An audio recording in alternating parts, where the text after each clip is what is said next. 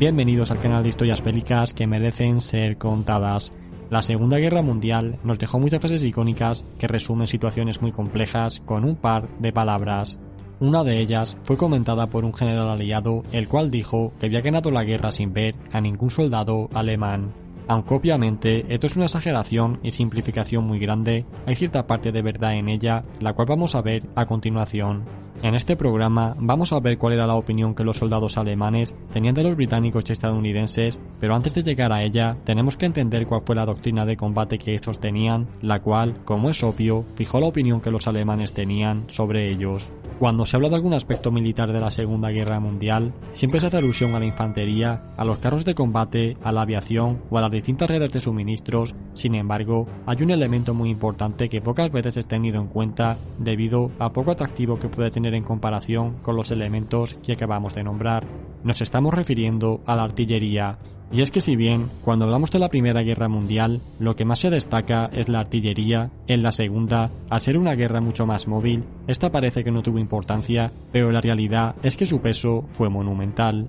Son por todos conocidas las grandes concentraciones de artillería soviéticas, así como sus efectos sobre las posiciones alemanas que atacaban, que resultaban devastadores. Sin embargo, la potencia de fuego de la artillería de los aliados occidentales no quedó muy atrás. Ya el general Patton en su momento hizo un estudio que le indicó que las unidades de artillería que componían una división representaban tan solo el 15% de sus efectivos, pero causaban el 50% de las bajas enemigas.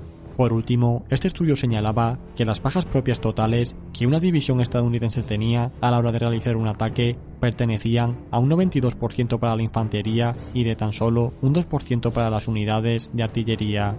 En base a estas estadísticas, que hacen ver la gran cantidad de bajas enemigas que se puede provocar con la artillería sin exponerse a sufrir ellos mismos demasiadas bajas, la concentración de piezas de artillería y su gusto por usarlas no hizo más que aumentar en el bando aliado.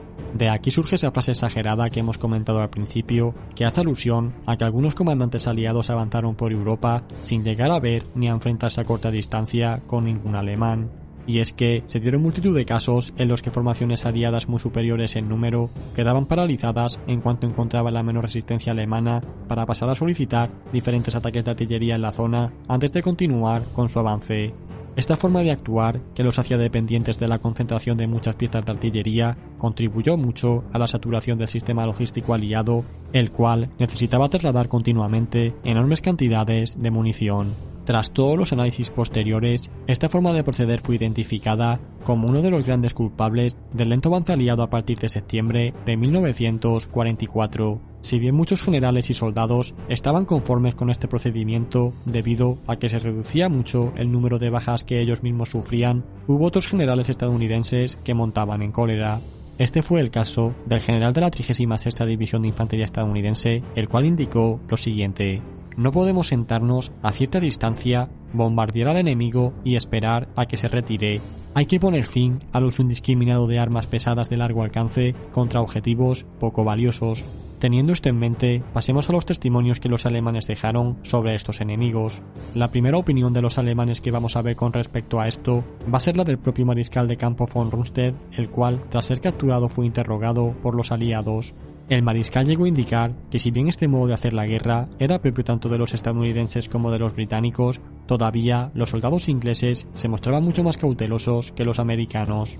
Esto es sin duda herencia de la Primera Guerra Mundial, en la que no se avanzaba hasta haber devastado la línea enemiga con el mayor fuego de artillería posible. Otra característica que los alemanes detectaron de los aliados occidentales es que actuaban siempre siguiendo su manual y sus movimientos eran muy rígidos y predecibles. Un oficial alemán perteneciente a la novena división Panzer llegaría a comentar lo siguiente. Los estadounidenses nos parecían demasiado tiernos, actuaban siempre según dictaba el manual y si le respondías haciendo algo que no estuviera recogido en él, se ponían a temblar. Después de un ataque, necesitaban normalmente tres días para prepararse para el siguiente. El tiempo que necesitaron los aliados para llegar a Alemania es motivo de risa. Si hubieran empleado nuestras tácticas de la guerra relámpago, habrían podido entrar en Berlín en cuestión de semanas.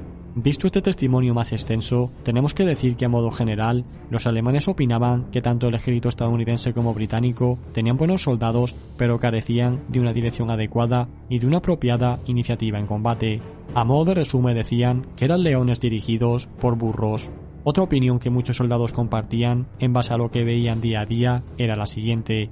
Este hacía referencia al material y al equipo que cada bando tenía mientras que por un lado los alemanes sufrían una escasez cada vez mayor tanto de hombres, munición, armas, blindados, gasolina y otros elementos, los aliados tenían cada vez más material en el campo de batalla a medida que éste se iba desembarcando. Esto, como es natural, los llevaba a comentar que sus enemigos les ganaban únicamente por sus abundantes recursos y material y no por su pericia militar, con respecto a los generales, los alemanes tenían en gran consideración a Patton y era al que más temían, pues sabía que era de los pocos generales del bloque aliado occidental con la capacidad de realizar fuertes avances en profundidad. En base a esto, Patton fue usado en 1944 en más operaciones de engaño que de combate directo. Esto se pudo ver cuando se le puso a los mandos de un ejército inexistente que supuestamente pretendía atravesar el paso de Calais o ya durante el otoño de 1944 cuando estuvo en una zona del frente en la que no se iba a intentar ninguna ofensiva directa hacia Alemania. En ambas situaciones se pretendía que sirviese de imán para atraer tropas alemanas sobre su zona, mientras otros generales atacaban por otros sectores. Finalmente, y a modo de resumen, el sargento alemán Helmut Gunther comentó lo siguiente no es que los aliados fuesen cobardes, simplemente no tenían ninguna necesidad de correr riesgos ni de darse una prisa mayor. No es que fuesen lentos, eran más bien precavidos. Y bien, en resumidas cuentas, con estas opiniones basadas directamente en el modo de proceder que tenían los aliados, podemos hacernos una idea bastante amplia de lo que los alemanes opinaban de ellos. ¿Y a vosotros qué os ha parecido? ¿Creéis que estas opiniones casan con la realidad o por el contrario pensáis que no era para nada así? El libro principal que nos ha servido como base ha sido el de Armagedón de Max Hastings, cuyo link os dejo en la descripción, así como el vídeo que hicimos en el que analizamos las opiniones que tenía el líder alemán de sus mariscales más famosos. Esto es todo, suscríbete y apoya este canal si este programa te ha gustado y nos vemos en el próximo. Hasta pronto.